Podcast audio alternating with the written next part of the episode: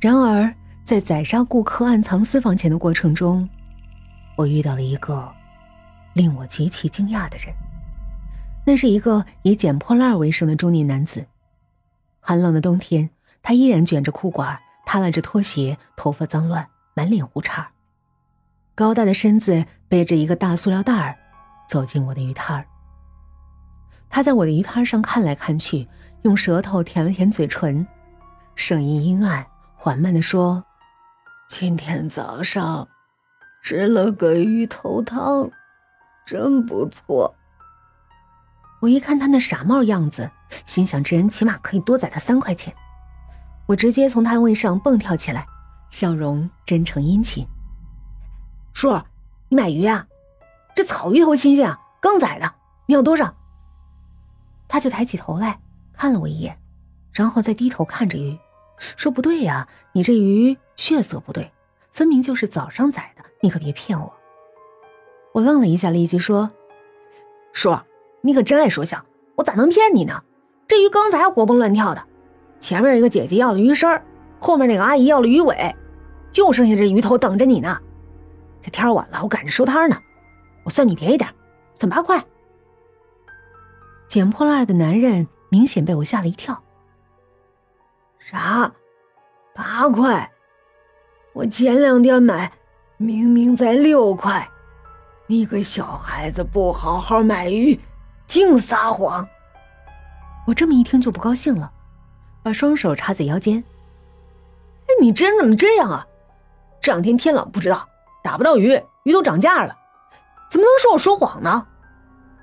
那破烂男于是将一张宽厚的脸凑到我面前，一双本来显得呆滞无神的眼睛突然变得极其光亮，紧紧盯着我的眼睛。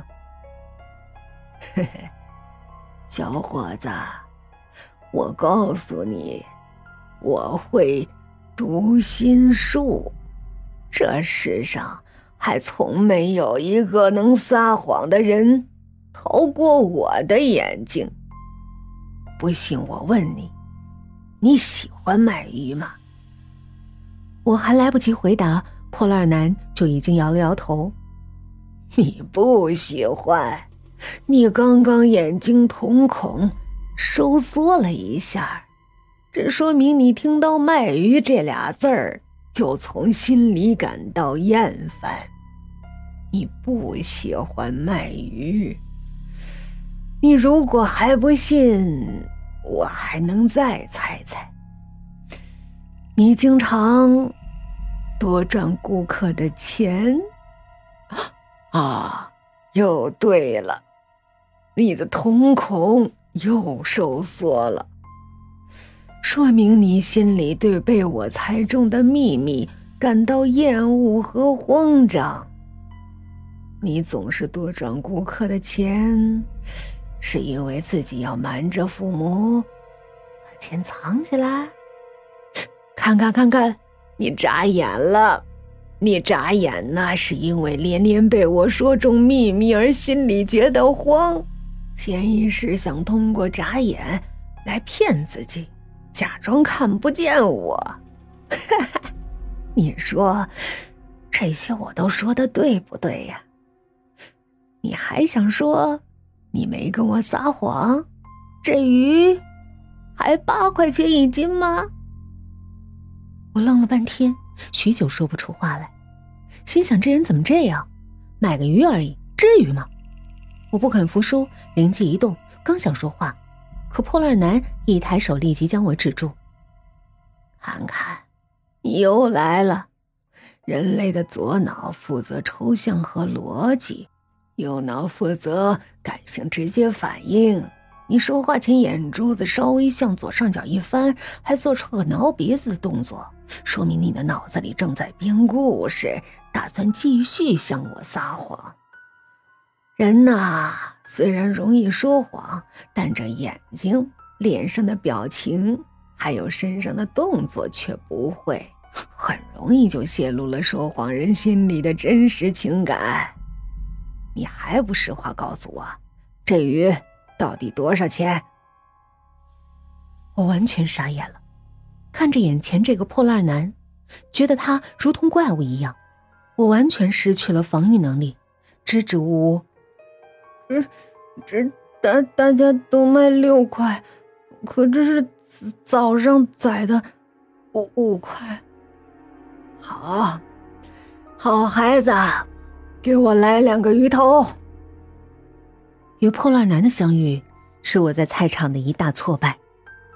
所幸之后的许多日子都没再遇到破烂男，而是等到小丽发生不幸前后，我才再次遇到他，并从此和他结下了不解之缘。虽然我极力谨慎小心，但最令我不想看到的事情，还是发生了。在一天晚上收他回家的时候，父亲在点数我交给他的余钱时，发现了一张。一百块的假币。当时父亲已经两碗酒下肚，眼睛涨得血红，不由分说就抄起自己的皮带往我身上打来，还向我咆哮着。我简直又气又恼，心里怨恨自己犯了这么低级的错误。我站着一动不动，任由父亲的鞭子无情的打在我身上。最后，我看见父亲在屋子里四处找麻绳，看着他发疯般的样子，我简直怕极了。长这么大，我已经受够了被父亲双手吊在房梁上抽打。只有受过鞭打的人才知道，当皮带抽拉过皮肉时，是一种什么样的感觉。这种滋味我连做梦都会被惊醒。无论如何，我都不想再去体会这种碎心裂骨般的疼痛了。我咬牙切齿地朝父亲大吼，然后立即破门而出。我逃出家门，跑过菜市场边的街道。最后见父亲并没有追上来，才在一条昏暗的巷子里蹲下来，眼泪夺眶而出。华灯初上，许多人家的窗户里亮着橘黄色温暖的光。我双手抱着身子，呆呆看着这些光许久，想象着小丽此时正跟她父母一起坐在桌前吃饭，但小丽却出乎意料，刚好从巷子口走出。见我一个人独自蹲在巷子，急忙跑过来问我：“小莫，你爸又打你了？”我把脸转到一边，不让他看到我在哭，可鼻子还是忍不住的抽的。小丽看着我脖子上的鞭痕，眼睛立刻变得湿润晶莹。小莫，你今晚去我家吃饭吧。我却从地上站起来，我说：“我恨他，我要离开这儿。”离开这个鬼地方，永远不回来。小丽，你跟我一起走吧。说完，我满怀期待的看着小丽。小丽为难的看着我，支支吾吾：“小莫，我是很想跟你走，可是我爸爸……”我心里不禁有些赌气，我擦着眼泪：“小丽，连你也不喜欢我了。”不是的，小莫，我愿意跟你走。那我们现在就走。我拉起小丽，可小丽就是站着不肯迈步，她急得眼泪都要掉下来了。小莫，我我舍不得我爸爸。我甩开他的手，大声朝他吼。其实我知道，他们都一样，都嫌弃我。小丽。你以后再也不会见到我了。说完，我便不顾一切，向着巷子深处跑去。小丽从我身后追了上来，一次次喊我的名字，可我跑得极快，她的声音变得微弱，最后再也听不到了。